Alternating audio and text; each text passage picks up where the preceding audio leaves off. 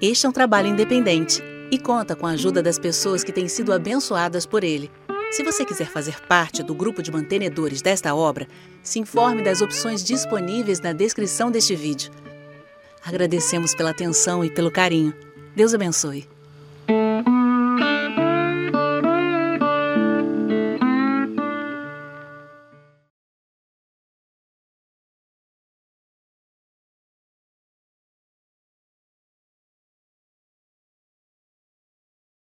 E hoje à noite nós vamos falar sobre o arrebatamento. Quem aqui já ouviu falar sobre o arrebatamento? O arrebatamento é uma doutrina bíblica, é uma doutrina importante, e infelizmente, principalmente agora, nos tempos que nós vivemos, por causa do surgimento da internet e da proliferação das interpretações especulativas, as pessoas imaginam e fantasiam coisas que não são necessariamente baseadas na Bíblia mas por causa das especulações, da imaginação humana, pensamentos fantasiosos têm trazido confusão ao corpo de Cristo. Hoje em dia, se você colocar no YouTube ou em algum blog, se você procurar na internet, muito facilmente você vai encontrar várias pessoas falando sobre o arrebatamento. Mas você vai perceber que nem todo mundo fala do mesmo jeito nem todo mundo fala da mesma forma, não citam as passagens da Bíblia, e existe uma relativa contradição entre os pregadores que se propõem a falar sobre o arrebatamento. Há quem diga que o arrebatamento vai acontecer, mas vai acontecer no final da tribulação. Tem aqueles que pensem que a igreja tem que passar pelo menos pela metade da tribulação. Há quem diga que o arrebatamento não existe. Há quem pense que vai haver sim um arrebatamento em várias levas diferentes. Só sobe antes da tribulação quem merece quem não merece vai primeiro comer o pão que o diabo amassou, depois que melhorar um coi uma coisinha, ficar mais espiritualizado, aí ele vai subindo em levas de arrebatamentos restantes. Então, o que é que a Bíblia tem a dizer a respeito do arrebatamento? O arrebatamento é bíblico? O arrebatamento é realmente defendido pelas Escrituras? O arrebatamento vai acontecer quando? Antes, durante ou depois da tribulação? Bom, eu acredito, e a defesa que eu vou fazer aqui, começando hoje à noite, é de que o arrebatamento ele vai acontecer antes do primeiro dia dos sete anos de tribulação. Oi, som, deve ter um problema nesse microfone, eu vou tentar de novo. Eu disse que o arrebatamento, gente, ele vai acontecer antes do primeiro dia dos sete anos de tribulação. Pensei que eu tinha entrado na igreja errada. Eu sei que tem gente que pensa que a tribulação é uma benção. Há quem pense que a igreja precisa da tribulação porque ela não merece entrar no céu ou ser arrebatada, ser preservada ou poupada do que está por vir a este mundo. Mas, irmãos, as bênçãos de Deus para a vida do homem em Cristo não é por merecimento, é por graça. O arrebatamento não faz parte do pacote de galardões que o crente vai receber porque fez o que era certo. A Bíblia fala que cada um de nós prestará contas de si mesmo diante de Cristo.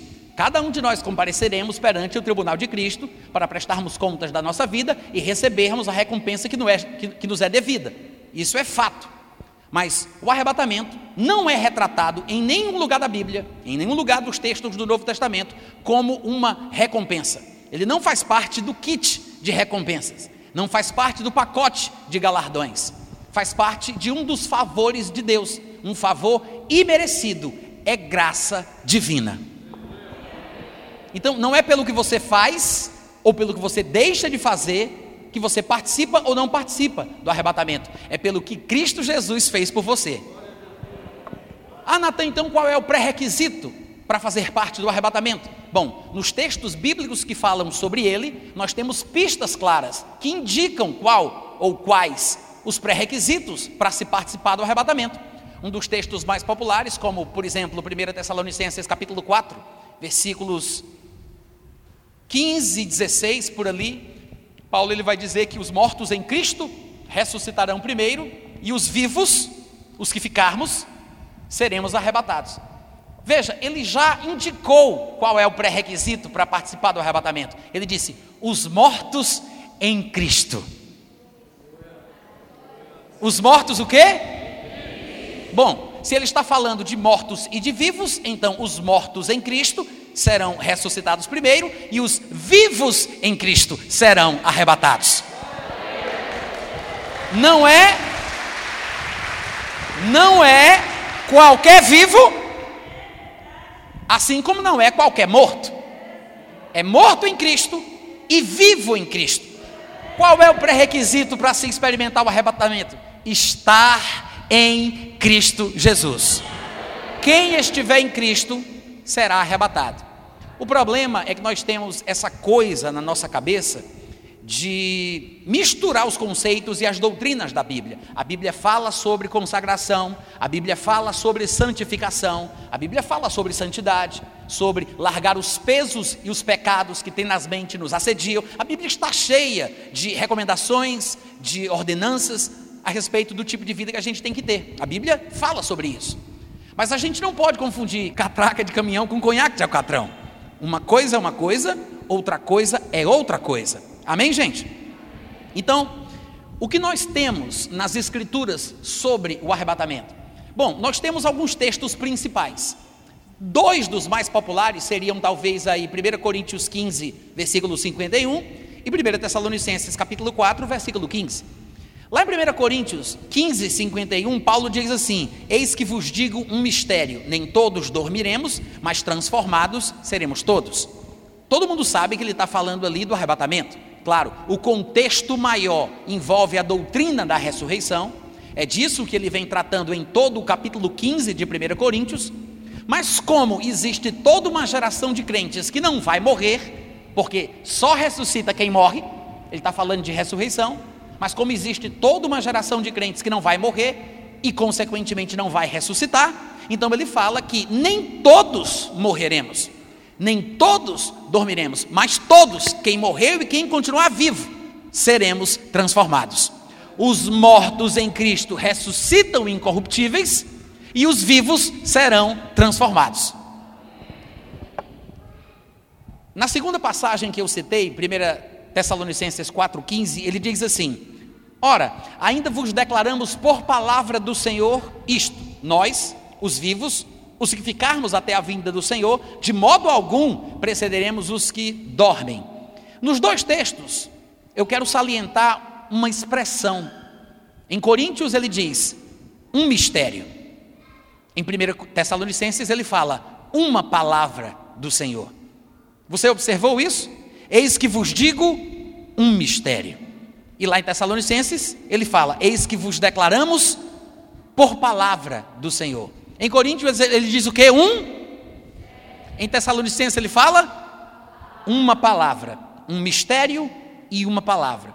Do que Paulo está falando? Eu não sei se você observou, mas o linguajar de Paulo, o seu palavreado, indica que ele não está tratando sobre uma doutrina conhecida.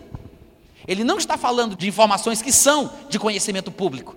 Ele não poderia pedir para os irmãos abrirem na Bíblia da sua época, que é o que nós chamaríamos de Antigo Testamento. Ele não podia pedir para os irmãos abrirem na Bíblia da sua época um capítulo e um versículo com uma referência para tratar sobre o que ele estava falando aqui, porque o arrebatamento é um mistério. Mistério é coisa desconhecida, é coisa da qual ninguém ouviu falar. Isso quer dizer que Paulo traz o que nós chamamos de revelação. O arrebatamento é uma revelação neotestamentária, para falar bonito, né? Como os teólogos gostam de falar. É uma revelação que só é concedida à humanidade no Novo Testamento. É por isso que ele diz: o que eu vou dizer agora, lá em 1 Coríntios capítulo 15, falando especificamente sobre a questão da geração que não vai morrer, mas vai ser ressuscitada, ele diz: Eis que vos digo um mistério. Da onde Paulo tirou isso? Quem deu para ele a informação desta questão do arrebatamento? Este mistério foi descoberto por ele de que forma? E lá em Tessalonicenses ele revela, ele diz: Vos declaramos por palavra do Senhor.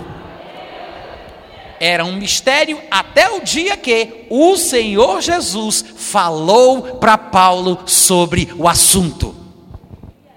Paulo não falava do arrebatamento porque tinha lido na lei nos profetas ou nos salmos.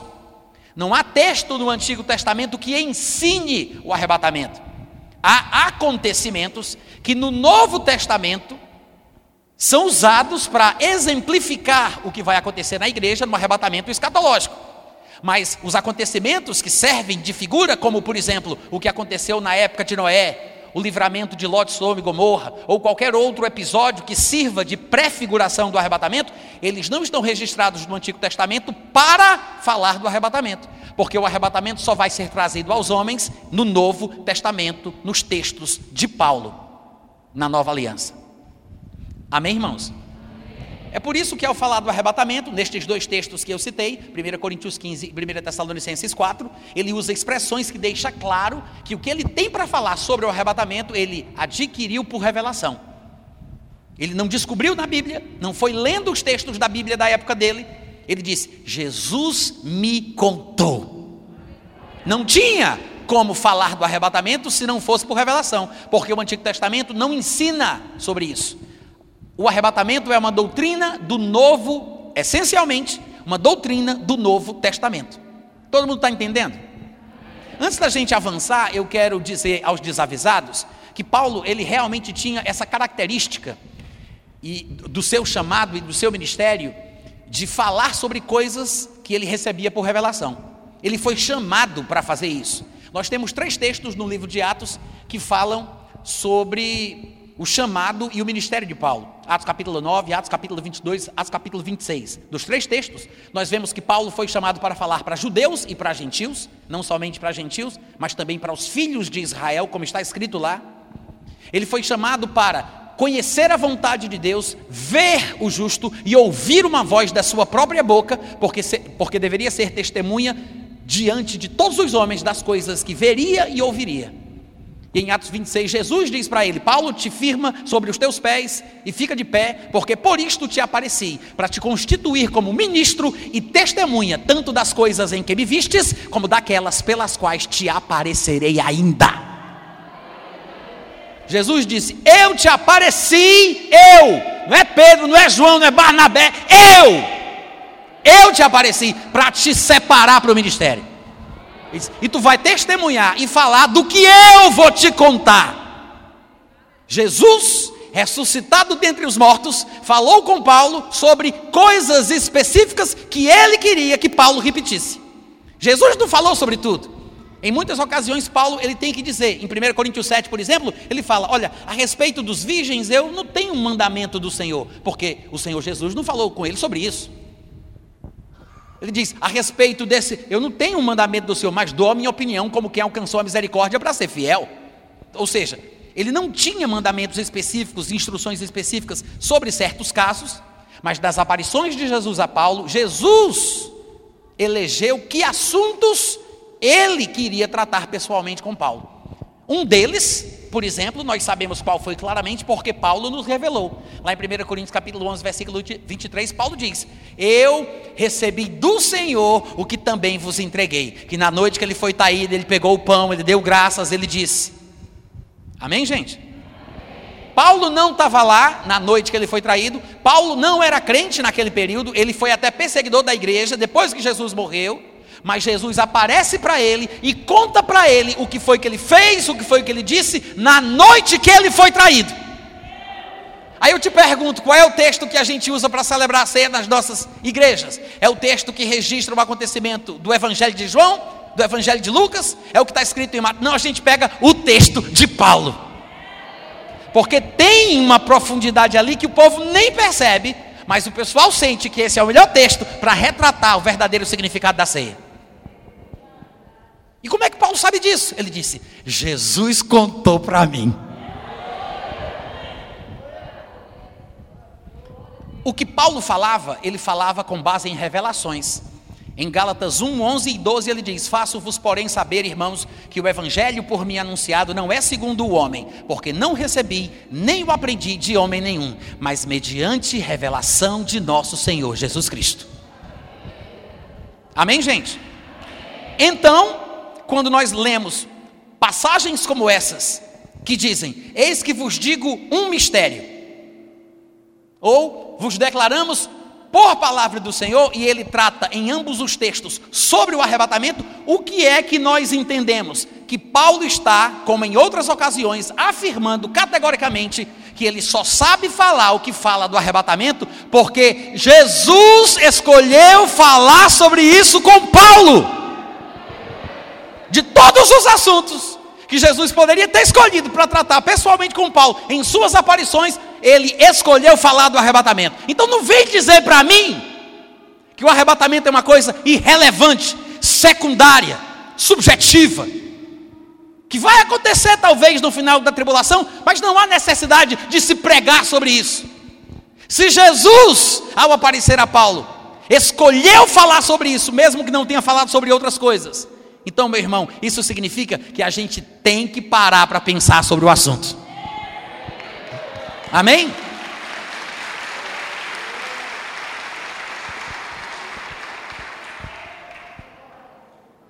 Paulo, obviamente, ele não foi o único que falou sobre o arrebatamento no Novo Testamento. Jesus foi o primeiro a falar sobre o arrebatamento. A gente não tem tempo agora em explicar as coisas que Jesus Cristo disse sobre o arrebatamento, mas a minha pista é: vá, por exemplo, a Mateus 24 e observe o que vai ser dito por ele a partir do versículo 32, quando ele vai falar sobre a parábola das árvores. E ele fala que as árvores, quando começam a brotar, as pessoas vendo isso, sabem por si mesmas que está próximo o verão. Assim também, quando as coisas mencionadas por ele, que se desenrolarão durante a tribulação, começarem a acontecer, todos saberão que está próximo o estabelecimento do reino de Deus. E ali naquele bloco de texto, em Mateus 24, ele fala especificamente do arrebatamento. O arrebatamento é aquele dia, é aquela hora que ninguém sabe qual é, que vai dar o pontapé inicial para o início da tribulação. Mas ao retratar o acontecimento, ele diz que vai ser um divisor de águas. E Jesus fala: vai ser como nos dias de Noé. O povo do mundo comia, bebia, comprava, casava. Para quem pensa que Jesus não profetizou que a pandemia vai acabar, né? Jesus disse: o povo vai estar comendo, bebendo, casando, vendendo, a vida vai estar normal. Uns dirão: nós agora sim temos paz, temos segurança. Esca, escarnecedores estarão zombando e perguntando: cadê a promessa da vinda de Cristo? Por quê? Porque tudo vai estar aparentemente normal, como desde os primórdios de sempre. Não vai haver nenhum tipo de comoção geopolítica, nem situação pandêmica assustadora que deixe o povo de orelha em pé. O povo vai estar de, de como é? De baixa guarda, não? Como é que fala aquela expressão? Não. De, de baixa guarda, não. Como é, gente? Hã? Não. De, de, guarda, de guarda baixa. É assim que diz? O povo vai estar de guarda baixa. Ninguém vai estar preocupado com nada, armado, tenso. Todo mundo vai achar que está tudo bem. Porque é esse o cenário previsto pela Bíblia antes do começo da tribulação. Só que antes da tribulação tem um arrebatamento. É por isso que Jesus diz: será como nos dias de Noé. Compravam, comiam, bebiam, casavam, até o dia que Noé entrou. Até o dia que Noé entrou na arca, sobreveio o dilúvio e eles não perceberam. Não está dizendo que Noé não percebeu, porque Noé sabia que o dilúvio só viria depois que ele estivesse pronto para sair e ser levado acima das águas do dilúvio. Noé tinha certeza que a vinda do juízo estava atrelada ao tempo que ele tinha para terminar a sua obra da mesma forma será conosco. É por isso que Jesus usa Noé como exemplo. É por isso que em Lucas 17, Jesus usa Ló como exemplo. Porque o fogo só vai cair sobre Sodoma e Gomorra depois que Ló é retirado. Depois que Noé está pronto para sair e ser elevado acima das águas. Só depois. Antes não. Então, um grupo vai ser liberto, vai passar pelo livramento, vai ser protegido, vai ser retirado enquanto outro grupo vai ser destruído, tentado, provado e vai comer o pão que o diabo amassou. Irmãos, Deus não nos destinou para a ira. Nós não fomos destinados para a ira. Se você está em Cristo, você está pronto para participar do arrebatamento. Se você estiver suficientemente bom para morrer e entrar no céu, você está suficientemente bom para subir no arrebatamento. Amém? Então são dois textos interessantes que mostram que o arrebatamento ele é revelado no Novo Testamento Paulo é aquele que se destaca na explicação sobre essa doutrina, mas não foi o primeiro a falar sobre ela. Mas o destaque de Paulo se deve a algumas razões. Primeiro, porque Paulo parece ter sido, como nós mencionamos aqui, alguns textos do livro de Atos, Paulo parece ter sido escolhido a dedo para fazer certas coisas, falar sobre certos assuntos. E Paulo escreveu quase dois terços do Novo Testamento. Até Pedro, que andou com Jesus, quando Jesus esteve na terra, disse: Eu leio tudo o que esse homem escreve. Pedro disse isso. Paulo escreve segundo a sabedoria que lhe fora dada, e eu sei o que ele fala em todas as suas epístolas. Está lá em 2 Pedro capítulo 3, do versículo 14 em diante. Pedro falando que era fã de Paulo, que admirava Paulo, que lia o que ele escrevia, e que ele considerava o que Paulo falava como uma sabedoria que vem de Deus.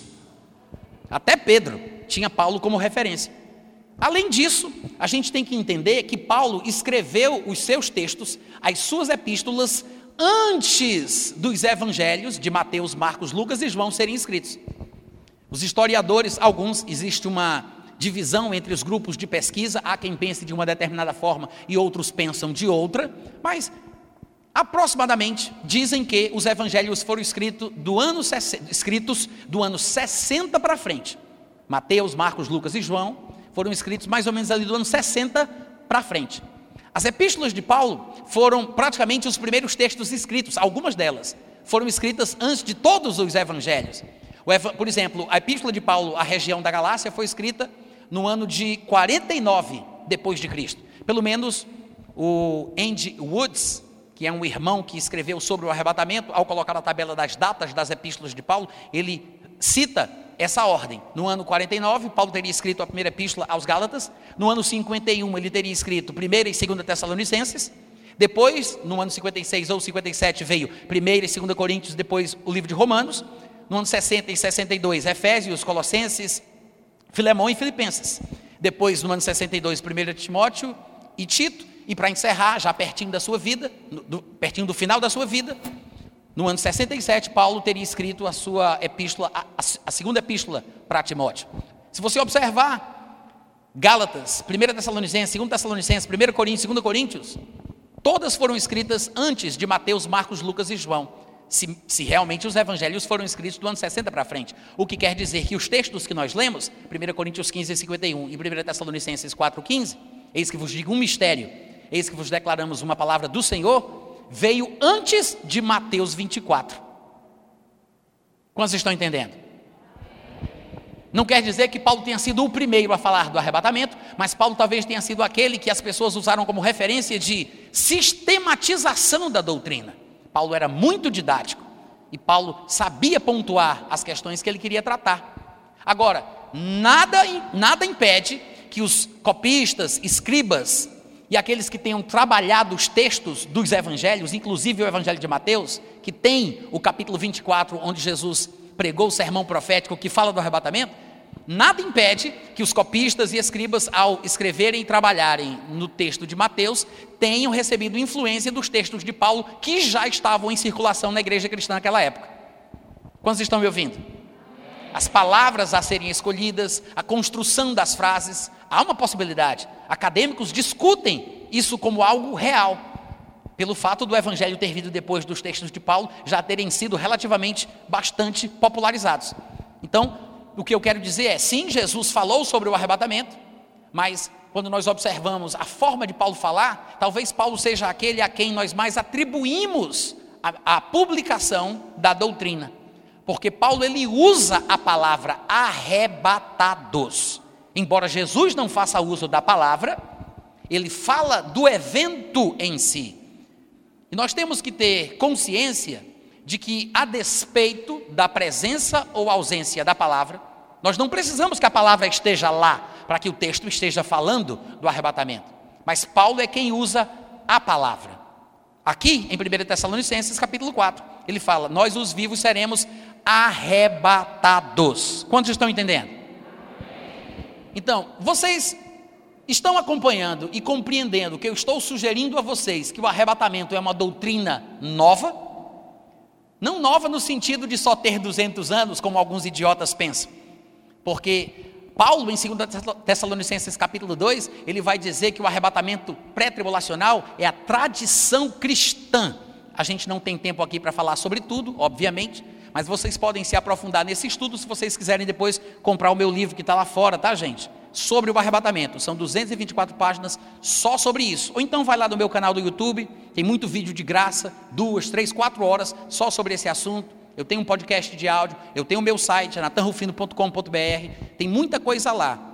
Mas em 2 Tessalonicenses 2, Paulo fala bastante sobre isso, chamando o arrebatamento de tradição cristã pré-tribulacionista.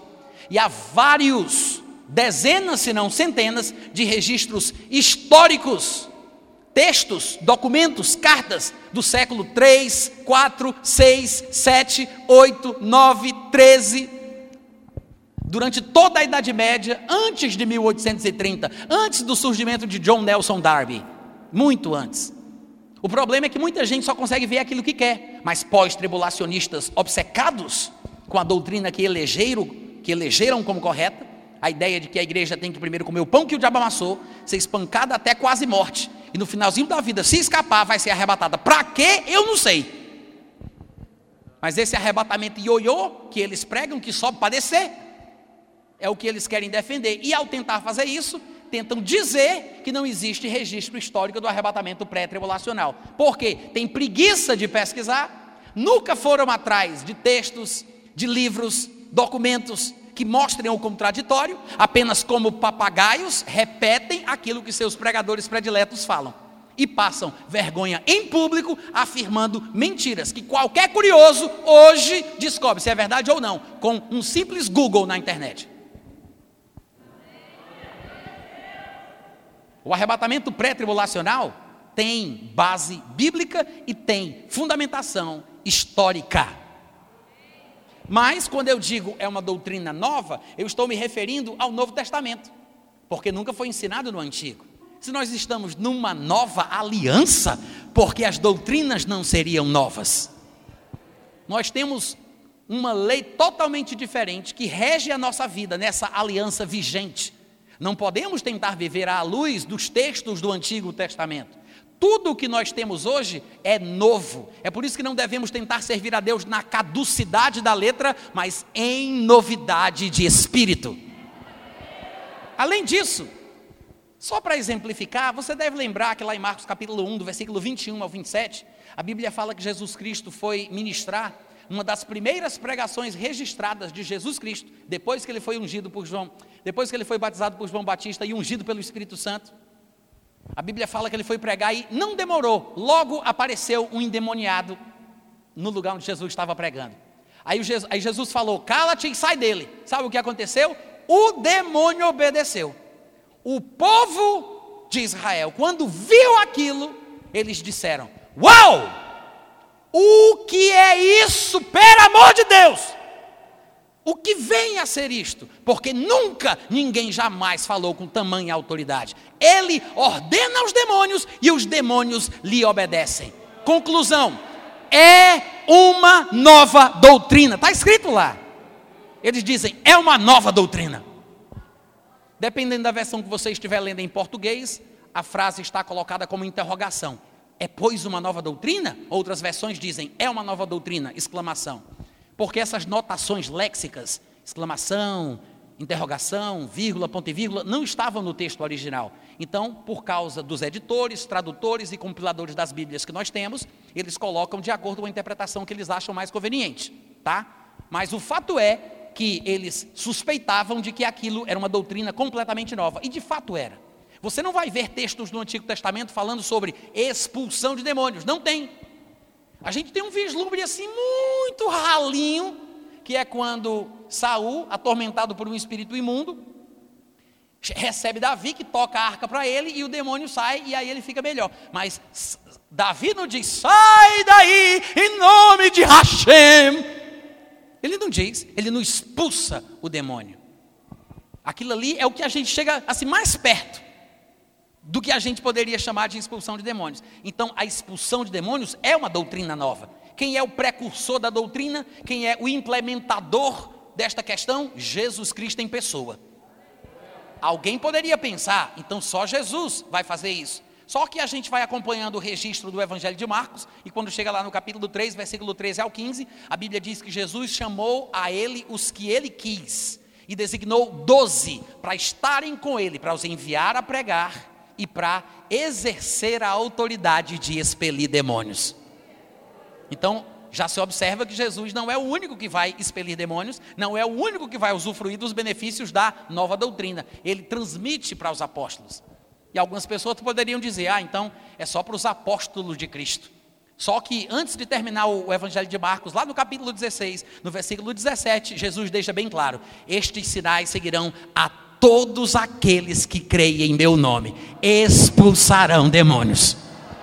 Sim, é uma doutrina nova, mas é uma doutrina nova para todos. Faz parte dos princípios doutrinários da nova aliança. Há muitas doutrinas novas. Claro que a gente não tem tempo para sair aqui dissecando cada uma delas, mas se você se atentar a isso na sua próxima leitura do Novo Testamento, você vai observar. O próprio Jesus, em Mateus capítulo 13, versículo 34, deixa claro que ele veio para publicar coisas que estavam escondidas, ou seja, revelar. Ele veio descortinar, ele veio trazer novidades. Em Mateus 13, 34 diz que todas estas coisas Jesus falava às multidões por parábolas, e sem parábolas nada lhes dizia, para que se cumprisse o que está escrito por intermédio do profeta: Abrirei a minha boca em parábolas e publicarei as coisas que estão ocultas desde o começo do mundo. Foi isso o que Jesus fez. Ele veio publicar coisas que estiveram guardadas, escondidas, ocultas, doutrinas novas, revelações. Há muitos textos que dizem isso. Romanos 16, 25, por exemplo, Paulo diz que o evangelho do Senhor Jesus foi revelado agora. Este evangelho que esteve guardado e escondido desde que o mundo começou. Em 1 Coríntios 2 ele diz: Os homens do passado não viram, não ouviram e não entrou em seus corações. Aí no versículo 10, 1 Coríntios 2,10, ele diz: Mas Deus nulo revelou pelo seu Espírito que nos foi dado. Jesus disse: Bem-aventurados os olhos que veem as coisas que vós vedes, ouvidos que, ouvi, que, que ouvem as coisas que vós ouvis, porque sábios, reis, profetas quiseram ver, quiseram ouvir, mas não puderam. Irmãos, é de Jesus para frente que a novidade surge.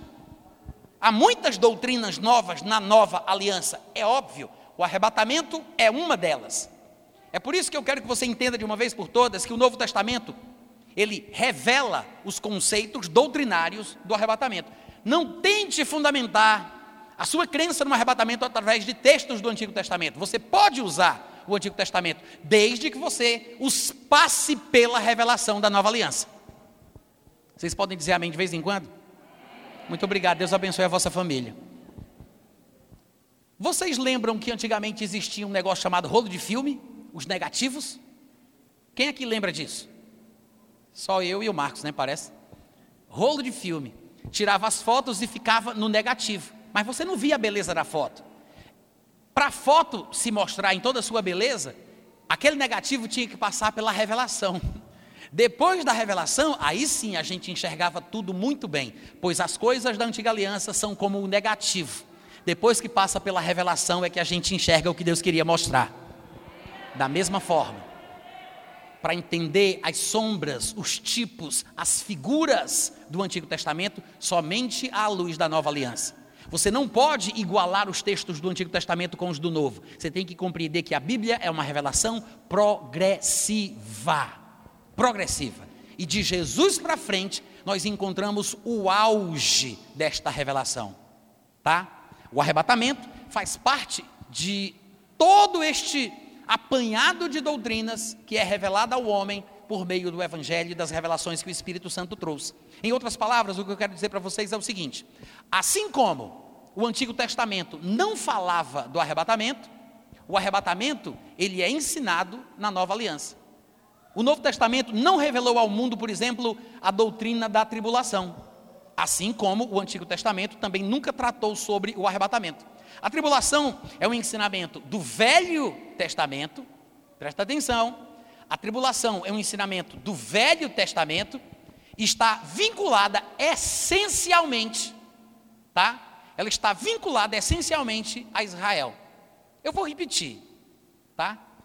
A tribulação, eu estou fazendo aqui comparações entre tribulação e arrebatamento. A tribulação é um ensinamento do Velho Testamento e está vinculada essencialmente à nação de Israel. Há textos que provam isso. Nós teríamos dezenas de textos. Mas, para citar pouco, você pode depois conferir Deuteronômio capítulo 4, versículo 30 e 31, Jeremias capítulo 30, versículo 7, e Daniel 12, 1, 2 e 3. Lá em Deuteronômio 4, no versículo 1, ele diz: Ouve, pois, ó Israel. Aí, quando chega lá no versículo 30, ainda se dirigindo a Israel, ele diz: Quando estiveres na angústia e todas estas coisas te sobrevierem nos últimos dias, e te voltares para o Senhor teu Deus, lhe atenderes a voz, então o Senhor teu Deus não te desamparará, porquanto és Deus misericordioso, nem te destruirá, nem se esquecerá da aliança que jurou aos teus antepassados, os patriarcas, Abraão, Isaac, Jacó.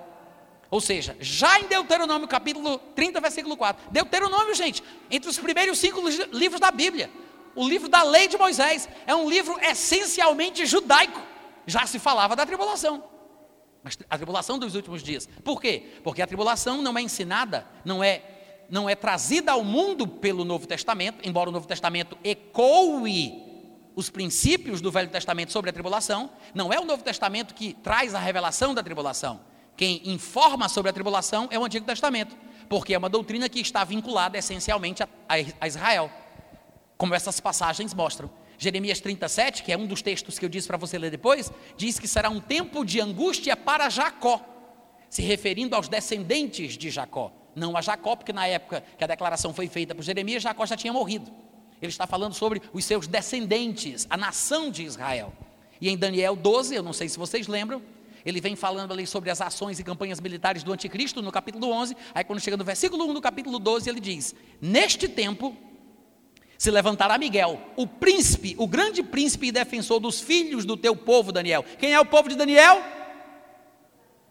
Hum, só os vivos. Israel é o povo de Daniel. Só que pessoas que querem espiritualizar a Bíblia, procurando um suposto significado mais profundo do que ela já falou, dizem que o povo de Israel é a igreja. Nós é que somos o povo de Daniel o, povo de Daniel, ou seja, nós somos o Israel de Deus. Eles acham assim, é errado, é errado, não é bíblico, tá? Não somos o Israel de Deus. A gente não vai ter tempo para explicar sobre isso. Fica a dica aí do meu livro, meus posts no meu site, no meu canal, mas nós não somos o Israel de Deus. Israel é uma coisa, a igreja é outra coisa. A igreja é formada por judeus e por gentios crentes. Tem crente e tem incrédulo na nação de Israel. Então, o judeu que crê, este faz parte da igreja. Só os judeus crentes é que fazem parte da igreja. Assim como tem gentil que crê e tem gentil que não crê. Mas só os gentios que são crentes é que fazem parte da igreja. Tem três grupos de pessoas na atualidade. Nós temos a igreja, os judeus e os gentios. Amém? Gentios são todos aqueles que não são descendentes de Abraão, Isaac e Jacó, como por exemplo, nós brasileiros salvo engano aí, alguma pessoa que descende de um antecessor, antepassado judeu, mas por via de regra nós somos gentios, tecnicamente falando, mas somos gentios crentes. Nós cremos em tudo o que a palavra de Deus revela. Então, porque somos gentios crentes, nós fazemos parte da igreja.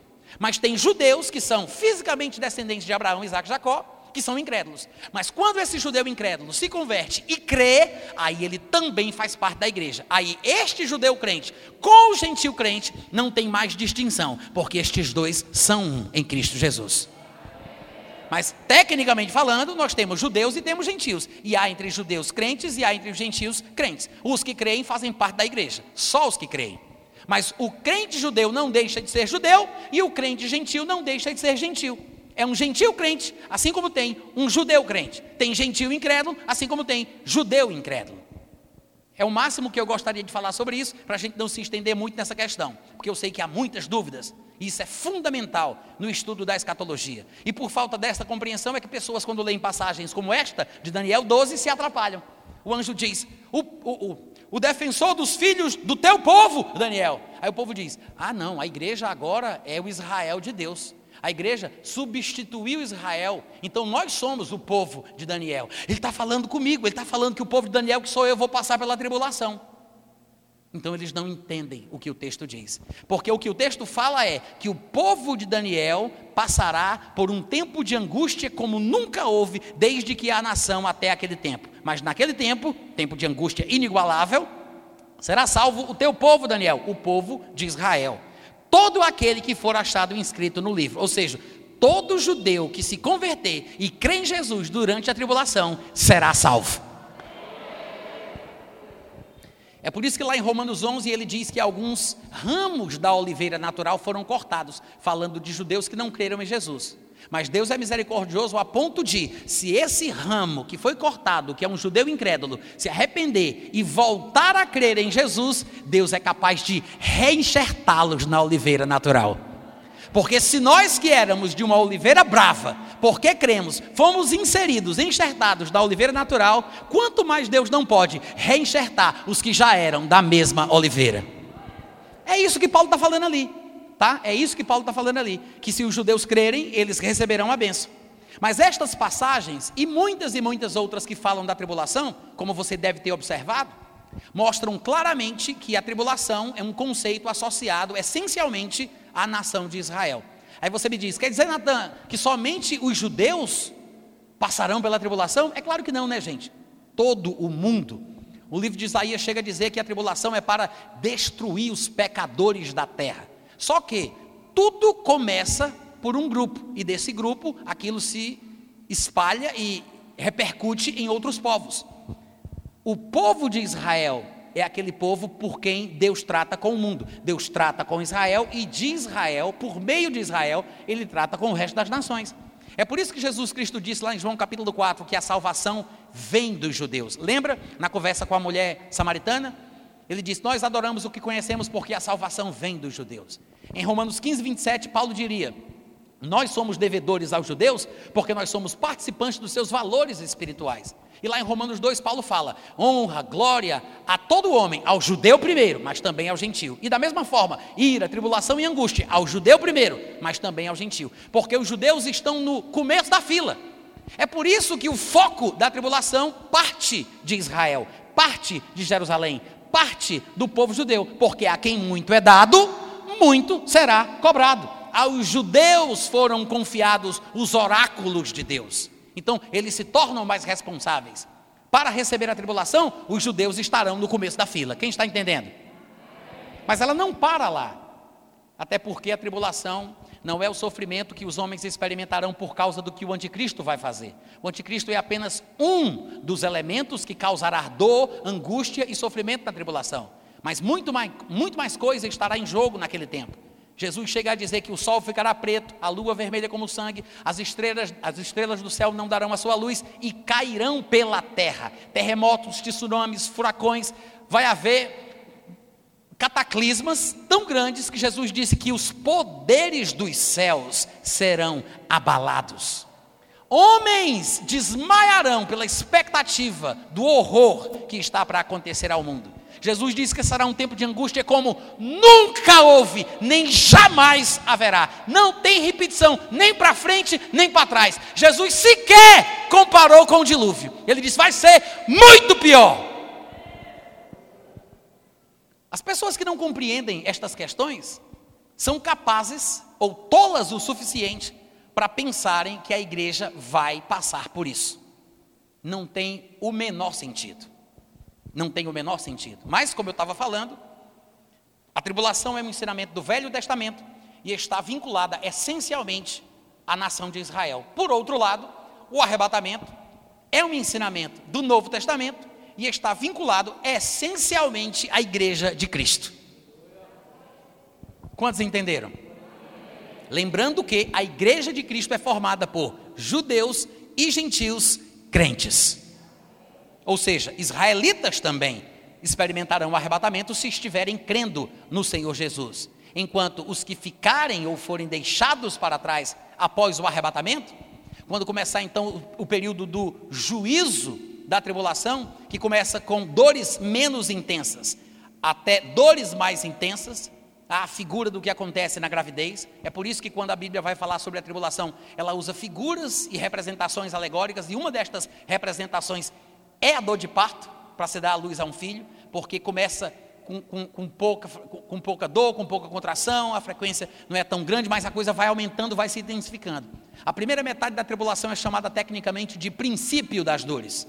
E a segunda metade é chamada tecnicamente de grande tribulação. Então a coisa começa de um mal menor para um mal pior, mas será um período horrível. Durante esse período, os judeus terão muitos testemunhos de que Jesus é o Cristo. E o que a gente sabe é que finalmente eles finalmente eles vão acabar dizendo que Jesus é o Cristo. Reconhecerão que ele é bendito porque vem em nome do Senhor. E aí quando eles se arrependerem, Jesus Cristo volta. Porque na última semana de vida de Jesus ele disse ao povo: Vocês falando ao povo judeu, ele chorou sobre Jerusalém. Ele disse: Quantas vezes eu quis ajuntar os teus filhos, como a galinha faz com os seus pitios, mas vocês não quiseram. Eis que a vossa casa ficará deserta. E ele diz mais: Ele diz: Não mais me vereis, até que venhais a dizer: Baruch Abba Bishem Adonai. Bendito é aquele que vem em nome do Senhor. Eles vão dizer isso de forma maciça no tempo certo, no final da tribulação. E aí o que acontece? A Bíblia diz que quando eles fizerem isso, Jesus descerá do céu, matará o anticristo com o sopro da sua boca, colocará os pés no Monte das Oliveiras e iniciará um reinado que regerá as nações com cetro de ferro durante mil anos.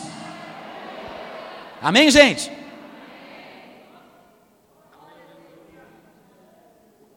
Agora, Repetindo, para colocar os pingos nos is. A tribulação é ensinada essencialmente pelo Antigo Testamento e está vinculada à nação de Israel. O Novo Testamento ensina o arrebatamento.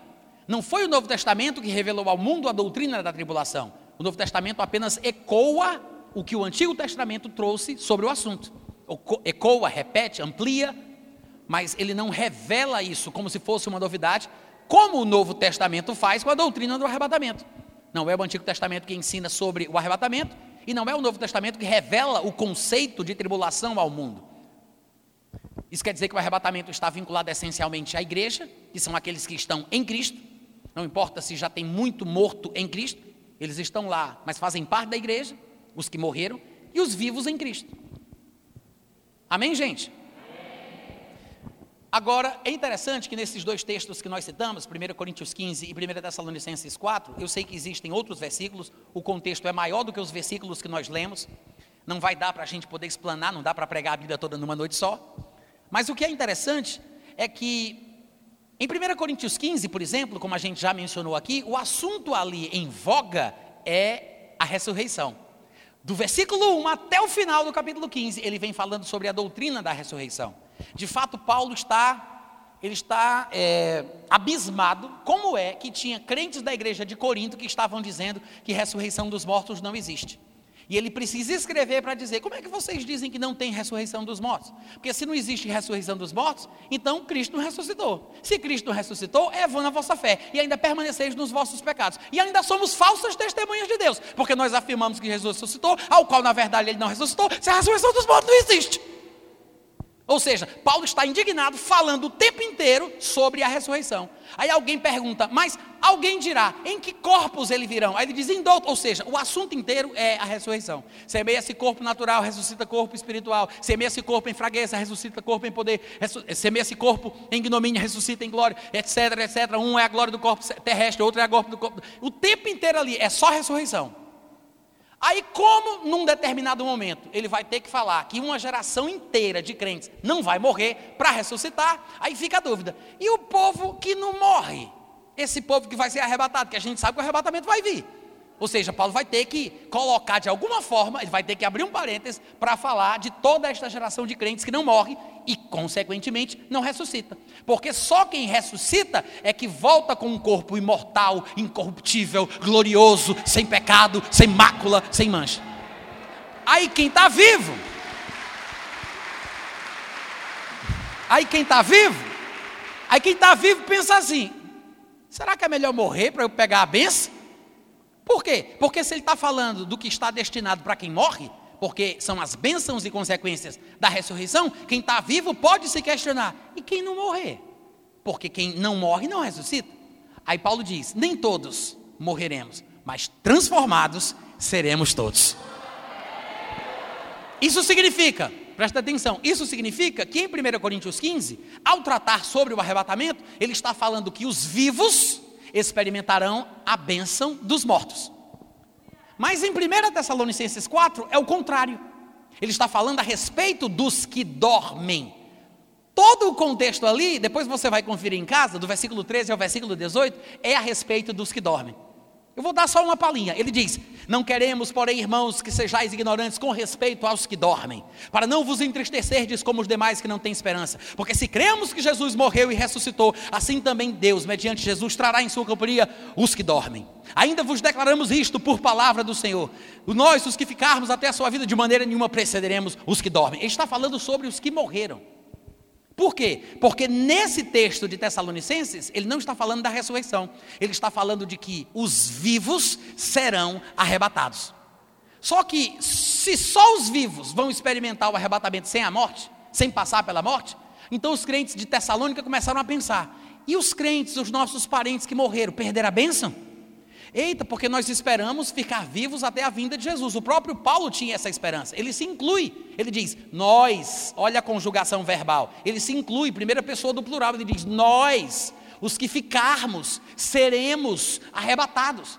Paulo cria que poderia fazer parte da geração do arrebatamento. E creio eu que Deus quis que ele colocasse o texto assim, para que isso fosse, para que este fosse o tom que nós tivéssemos ao ler a Bíblia. Ou seja, todo crente, não importa a época em que ele vive, não importa o século em que ele exista, ele tem que ter a expectativa de que o arrebatamento pode acontecer a qualquer momento. No seu tempo de vida, assim como Paulo fez, inspirado pelo Espírito Santo, ele disse: se ficarmos vivos até o arrebatamento, nós seremos arrebatados. Eu creio que é isso que Deus quer que a gente tenha em nosso coração, que é por isso que foi registrado assim. Mas Paulo está falando que os crentes que morreram não experimentariam esta bênção dos vivos. Mas aí Paulo explica uma questão. Ele diz: olha, embora eles não estejam vivos para serem arrebatados sem precisar passar pela morte, pelo fato deles terem morrido em Cristo, eles já estão com o Senhor. E quando o Senhor vier, na verdade, eles virão juntamente com eles. Juntamente com Ele. E antes de nós sermos arrebatados e transformados, eles receberão o corpo glorificado primeiro, antes de nós. Então, se você observar aqui, Paulo está falando que os mortos experimentarão a bênção dos vivos, ou seja, as consequências do arrebatamento para quem não morreu. E lá em 1 Coríntios 15, ele está falando que os vivos vão experimentar a bênção dos mortos, que é a glorificação que um corpo ressurreto tem. Amém, gente? Agora, uma pergunta que eu não posso deixar de fazer, que é muito importante para o doutrinamento que nós estamos fazendo aqui é o que é, qual é a essência, o que é o significado da palavra arrebatar. O que significa a palavra em si, arrebatamento? O que significa arrebatar? Eu sei que a palavra arrebatar ou arrebatamento é uma palavra em português, ela tem um significado em português, mas o significado da palavra em português é praticamente o mesmo do significado da palavra em grego. Em grego, esta palavra é harpazo, esta é a palavra que foi traduzida por arrebatamento. A doutrina do arrebatamento, o acontecimento, o evento escatológico que vai se dar no tempo certo, que nós chamamos de arrebatamento, ele não é ensinado ou retratado no Novo Testamento apenas pela palavra grega harpazo, apenas pela palavra que traduzida para o português seria arrebatamento. Há outras palavras gregas que são usadas no Novo Testamento para falar do mesmo acontecimento. E às vezes ele constrói a ideia sem usar a palavra harpazo, a palavra arrebatamento. Quantos vocês estão me entendendo? Mas, mas, nesse momento, eu quero chamar a atenção dos irmãos para o próprio significado da palavra. Porque a palavra em si significa levar ou tomar de súbito. Não é levar ou tomar de qualquer maneira. Se você tem uma caneta na mão e eu tomo a caneta repentinamente, eu arrebatei. Se eu peço a caneta, você me dá a caneta, não foi um arrebatamento. Quantos entenderam? Arrebatar é tomar, é retirar, não é receber o que me entregam. É uma coisa súbita, é uma intervenção com caráter de urgência. Levar ou tomar subitamente. É retirar ou arrancar. Não é se retirar, é ser retirado. Retirar ou arrancar é arrebatar. Dependendo do contexto, a palavra pode significar saquear ou apoderar-se. Em algumas versões em português, ela inclusive é traduzida nos evangelhos como roubo. A palavra harpazo, que é por isso talvez, por causa de algumas línguas neolatinas como o espanhol, o italiano, o francês, existe o conceito de rapto para o arrebatamento. E no português algumas pessoas usam essa palavra por causa da semelhança das palavras em espanhol, por exemplo, traduzidas do grego harpazo. Então, quando você entende o próprio significado da palavra em si, gente, isso aqui é uma coisa que a gente devia entender para a gente perceber como a própria palavra em si nos impede, nos impede de achar que o arrebatamento seria, por exemplo, depois da tribulação. Você vai entender por quê, tá? Você vai entender por quê. Deixa eu ver quanto tempo me resta. Ô oh, glória, três minutos. Quantos me dão é, dez minutos para encerrar essa mensagem? Dez minutos. Quem me dá dez minutos? Dez, vinte, trinta é suficiente. Muito obrigado.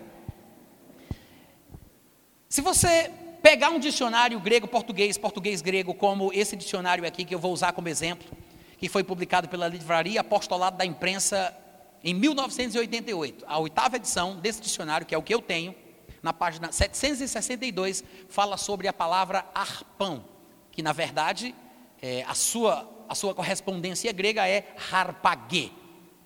Pela pronúncia vocês já devem perceber, está associada com a palavra grega para arrebatamento. Harpatso, né? Tem aí as inflexões e tudo mais, mas harpatso, harpagê, é a mesma raiz, tá? A palavra harpagê, que é arpão, em grego, essa palavra, ela vem desse mesmo verbo grego arrebatar harpatos, vem do mesmo verbo grego. Para quem não sabe o que é um arpão, eu vou dizer que é o seguinte: é uma espécie de ponta de lança que é usada, é uma ponta de lança metálica que é usada para a pescaria de grandes peixes, que são subitamente, subitamente fisgados e puxados para fora d'água. É mais ou menos a figura do que vai acontecer no arrebatamento da igreja. Vai ser uma pescaria sobrenatural. A igreja vai ser retirada da terra de forma súbita e repentina. Vocês estão me ouvindo? Então, o arrebatamento da igreja não é expresso nas Escrituras apenas pela palavra harpatio, como eu já falei, mas o próprio uso da palavra harpatio no evento do arrebatamento, ou para falar do arrebatamento da igreja, já nos conduz para uma linha de interpretação que mostra que ele só pode ser pré-tribulacional. Você vai ver onde eu vou chegar. Eu vou mostrar para vocês alguns textos onde a palavra harpatio, que é o verbo grego para arrebatar. Eu vou mostrar para vocês alguns lugares onde no Novo Testamento a palavra é usada. Vários textos fazem menção, fazem uso da palavra harpatos. Nem todos eles estão falando deste evento escatológico que será a retirada do corpo de Cristo da terra. Nem todos. Como por exemplo, lá em Atos capítulo 8, versículo 39, e vocês devem lembrar, é uma passagem relativamente popular, fala que Filipe, ele vinha caminhando quando o Espírito Santo disse alguma coisa para ele para se aproximar de uma carruagem, ou era um anjo que falou com Filipe, aí ele vai até a carruagem e ouve um eunuco lendo um texto do livro, do livro de Isaías, aí ele pergunta se ele sabe o que ele está lendo. Vocês lembram dessa passagem? Ele fala com o homem, interpreta a passagem, batiza aquele eunuco, e a Bíblia diz no versículo 39 que quando saíram da água, o Espírito do Senhor arrebatou a Filipe. É a mesma palavra harpatzo. Arrebatou a Filipe, não o vendo mais o eunuco, e este foi seguindo o seu caminho cheio de júbilo. Esse arrebatamento não é o mesmo tipo de arrebatamento que a igreja vai experimentar. Primeiro, porque Filipe foi arrebatado de um lugar para outro horizontalmente. O arrebatamento da igreja é a retirada da igreja dessa terra para se encontrar com ele nos ares. Filipe foi arrebatado para continuar na terra. Ele apenas se deslocou rapidamente de um lugar para outro no mundo. Mas o arrebatamento escatológico do qual nós estamos falando é a retirada da igreja da terra para o céu. Será o momento do cumprimento da promessa que Jesus fez em João capítulo 14, versículo 1, 2 e 3. Ele disse: Na casa do meu pai tem muitas moradas, se assim não fosse, eu vulo teria dito. Mas eu vou preparar um lugar para vocês. Quando eu for preparar um lugar, eu vou voltar, vou receber vocês para mim mesmo, para que onde eu estou, vocês também possam estar.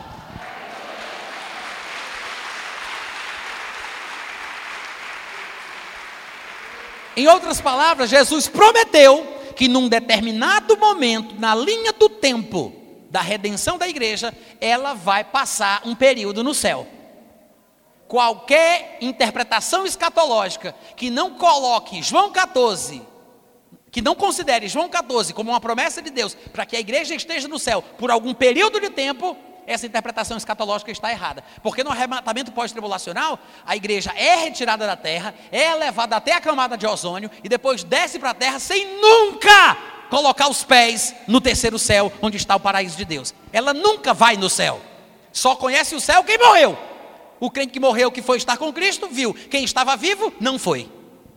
Ou seja, João capítulo 14 só funciona se o arrebatamento for antes do começo da tribulação, porque pelo menos por sete anos a igreja inteira, tanto os mortos quanto os vivos, estarão no céu até o final da tribulação. Mas, mas, o arrebatamento é citado aqui, a palavra arrebatamento. Essa palavra arrebatar, como a gente já viu, é essa coisa súbita, repentina. E é interessante porque o que deve ter acontecido é que Filipe foi transportado rapidamente de um lugar para outro. Vocês já fizeram viagens é, acompanhando a, a, a perspectiva que o GPS indica da tua chegada no teu destino?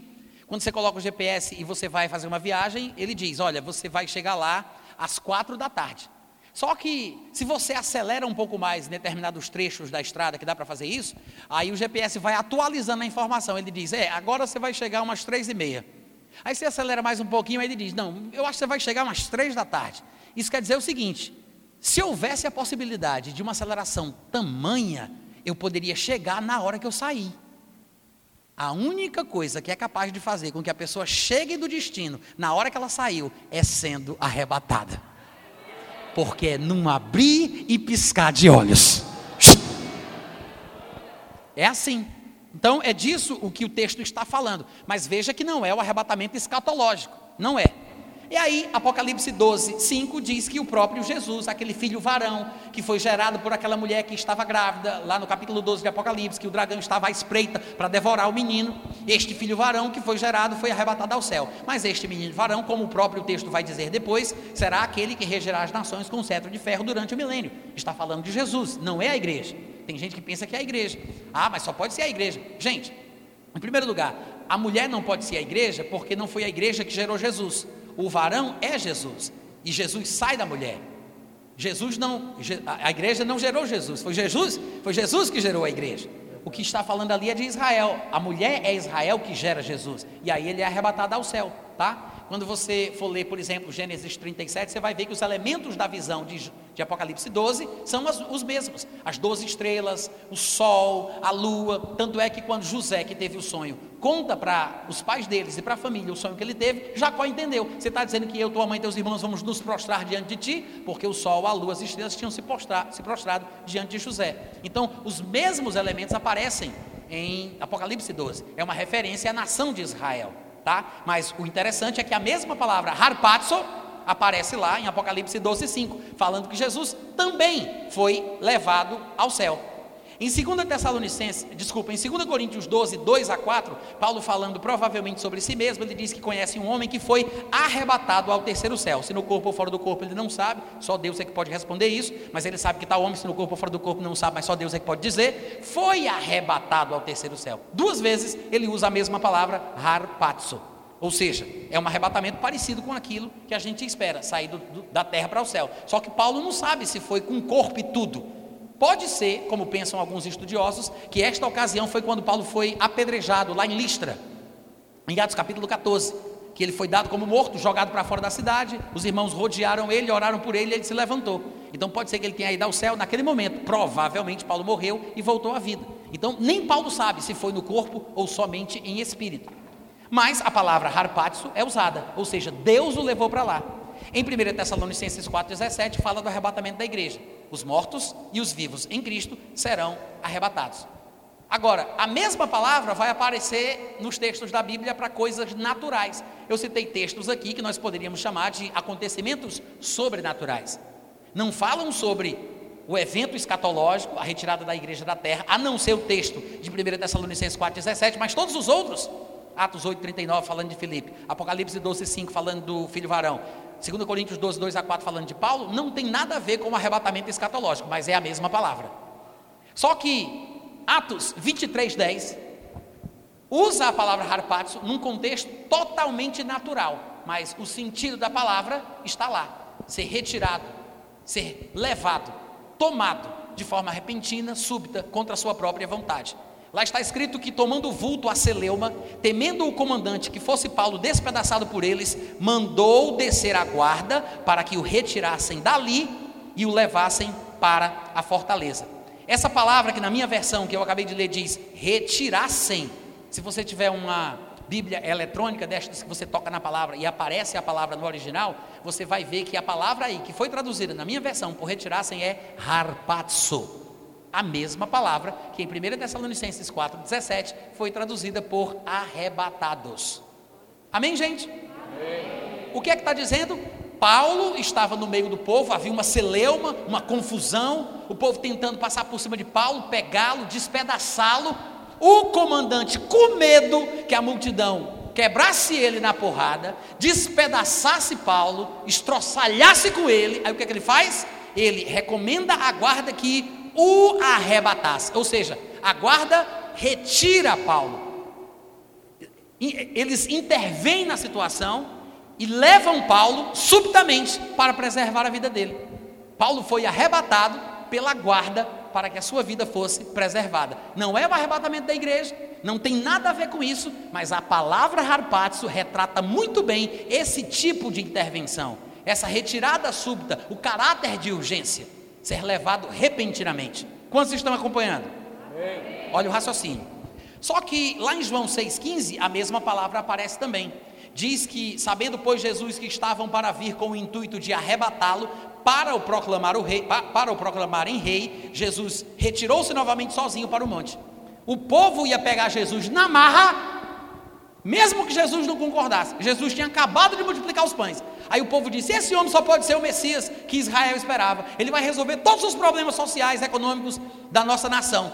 Aí eles iam pegar Jesus na marra, colocar nos ombros e sair gritando: mito, mito, mito. Ia fazer, iam fazer de Jesus o rei, na marra, por cima de pai e pedra. Só que Jesus não nasceu para isso. Jesus tinha uma missão muito maior. Ele não podia confundir as coisas. Jesus não tinha interesses políticos. Aí o que é que Jesus faz? Em vez de aceitar aquilo como Deus abrindo as portas e correr para a galera, o que é que ele faz? Ele se retira sozinho, porque ele não quer ser arrebatado para ser proclamado rei. O povo ia arrebatar ele de forma súbita, repentina, sem que ele pudesse impedir. Esse é o sentido da palavra harpat que aparece aqui. Depois, em Judas 1,23, ele fala que algumas pessoas estavam confusas, com dúvida, meio desviadas, indo para o mundão. Aí ele recomenda aos irmãos que eles devem ser salvos. Ele diz: salvai-os, arrebatando-os do fogo.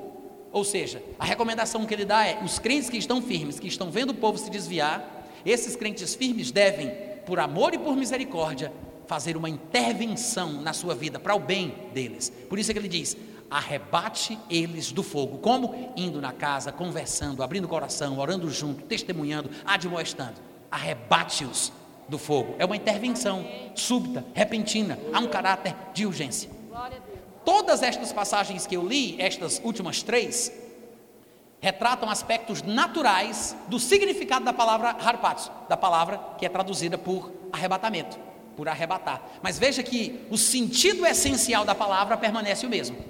Não importa se é uma coisa natural ou sobrenatural, mas a essência da palavra permanece a mesma. Curiosamente, ela ainda vai aparecer numa última passagem no Novo Testamento, que é João capítulo 10, versículo 12, quando Jesus fala sobre o lobo que vem arrebatar as ovelhas. Lá ele diz que o mercenário que não é pastor, a quem não pertencem as ovelhas, ele vê vir o lobo. Ele abandona as ovelhas e foge. Então o lobo arrebata as ovelhas e as dispersa ou despedaça. O que é que isso nos mostra? Que a palavra harpatos, a palavra traduzida aqui na minha versão por arrebata, o lobo arrebata as ovelhas, é a mesma palavra harpatos que é usada em 1 Tessalonicenses 4,17 para falar do arrebatamento da igreja. É a mesma palavra como esta palavra essencialmente significa o mesmo, não importa o contexto, se é natural, se é sobrenatural, se é bom ou se é ruim, a gente consegue entender melhor porque Paulo quis usar essa palavra para falar do arrebatamento escatológico, porque a essência da palavra, o significado da palavra imprime urgência. É uma coisa repentina, é uma intervenção súbita. O lobo arrebata para despedaçar mas Jesus arrebata para preservar. Se você quer saber se o arrebatamento em questão no texto estudado é bom ou ruim, ou por que não dizer assim, se você quer saber se o arrebatamento da igreja, o arrebatamento escatológico, vai ser antes ou depois da tribulação, porque se for antes é bom e se for depois é ruim. Se você quer saber, basta você responder três perguntinhas básicas: quem arrebata? De onde arrebata? Para onde arrebata? Por que arrebata? Para que arrebata? São três perguntas. Quem arrebata? Segunda pergunta: de onde e para onde ele arrebata? E terceira pergunta: por que ou para que ele arrebata? Se você responder as três perguntas, você mata a charada. Quem arrebata? De onde arrebata? Para onde arrebata?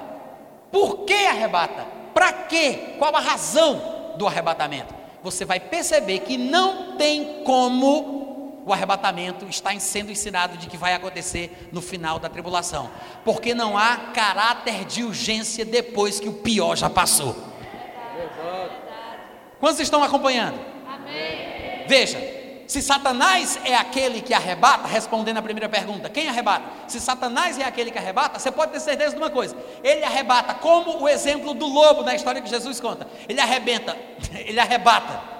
Que esse tipo de arrebatamento pós-tribulacional é mais um arrebentamento do que arrebatamento, né? E às vezes a gente confunde. Mas se for Satanás que arrebata, como o lobo daquela história lá, ele arrebata de uma coisa boa para uma coisa ruim. Ele arrebata do bem para o mal. Ele tira de um habitat, de um ambiente seguro e tranquilo para uma situação de desespero. Porque o ladrão, que representa muito bem a pessoa de Satanás, quando vem, ele vem para arrebatar. Mas nesse processo de arrebatamento de Satanás, é para matar, roubar e destruir. Quantos podem dizer amém? amém? Quem arrebata é Satanás, então ele arrebata do bem para o mal do bom para o ruim. É para matar, roubar e destruir. Agora, quem arrebata? É Deus que arrebata? Aí a coisa é diferente. Ele tira do ruim para o bom. Ele tira para livrar, proteger e prosperar. Veja o exemplo de Paulo quando a própria palavra arrebatar foi usada no seu sentido natural. Paulo estava correndo o risco de ser despedaçado. E a Bíblia diz que os guardas arrebataram Paulo para que não fosse despedaçado. Agora, observa o uso da palavra arrebatar no exemplo do lobo. O lobo arrebata as ovelhas para despedaçá-las. A questão não é a, a, o uso da palavra, mas quem, quem arrebata, por que arrebata, de onde arrebata, para onde ele vai levar. Se, se nossos irmãos pós-tribulacionistas, que Deus abençoe os seus corações e tenha misericórdia das suas cabeças estúpidas. Se eles tivessem feito o dever de casa com o simples significado da palavra, eles não precisavam ficar fazendo esse malabarismo teológico, procurando chifre em cabeça de cavalo, tentando reinventar a roda, esperando por quem, por quem não ficou de vir.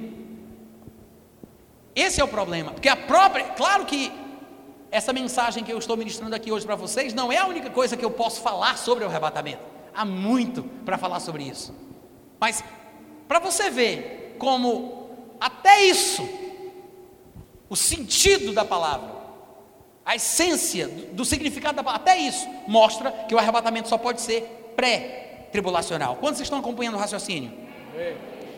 Pelo próprio significado da palavra, o arrebatamento não teria sentido se fosse uma intervenção emergencial para o livramento da igreja. Não teria sentido. Se não fosse uma intervenção emergencial para o livramento da igreja. Pense bem, o que é que faz mais sentido? Eu vou propor duas opções. O que é que faz mais sentido? Ser tirado repentinamente, como indica o significado da palavra, a essência da palavra arrebatar. Ser tirado repentinamente da terra para não experimentar o juízo que está prestes a cair, como no exemplo de Ló, que foi retirado pelo anjo, porque o juízo de Deus estava para vir sobre Sodoma e Gomorra ser retirado repentinamente por causa disto, ou ser retirado da terra de forma repentina do solo, ser tirado do chão até a camada de ozônio para imediatamente em seguida descer de volta à terra. Qual é o sentido? Para que o sentimento de urgência? Para que essa retirada repentina? Se Jesus já está descendo, já está no meio do caminho, já chegou na camada de ozônio, para que subir? Meu Deus do céu! Qual é o sentido disso, criatura? Alô? Tem alguém aqui hoje à noite? Não tem sentido. Além do mais, se você parar para pensar, nessa vinda de Jesus, na qual supostamente o crente seria arrebatado depois da tribulação, né? Depois já passou por tudo, já comeu pão que o diabo amassou, já passou pelo pior. Aí, na volta de Jesus, sabe o que, é que ele vai fazer quando ele vier? Fisicamente, que todo olho o verá?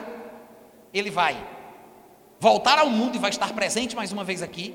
Ele vai matar o anticristo com o sopro da sua boca. Ele vai prender Satanás por mil anos. E ele vai estabelecer um reino na terra de paz e prosperidade por mil, mil anos sobre a terra. E aí eu pergunto: se a condição do mundo será essa na vinda de Cristo, para que o caráter de urgência que a palavra arrebatar ou arrebatamento imprime quando ela é usada? Qual o sentido deste tipo de interferência, justamente num contexto em que menos se precisa de ser retirado urgentemente, de forma repentina. Eu deixo este pensamento para a meditação da igreja. Nós seremos arrebatados antes do primeiro dia dos sete anos de tribulação. Amém, irmãos? Se prepare, amanhã de manhã nós temos mais Vai ser uma bênção e à noite a gente encerra a nossa conferência, o nosso evento com a graça de Deus. Tem livros meus lá fora, se você tiver interesse de abençoar a sua vida, invista na sua vida e no seu futuro comprando um bom livro e sendo abençoado pela leitura. Obrigado pelo carinho, obrigado pela paciência. Deus abençoe a todos. Beijo no coração. Até amanhã.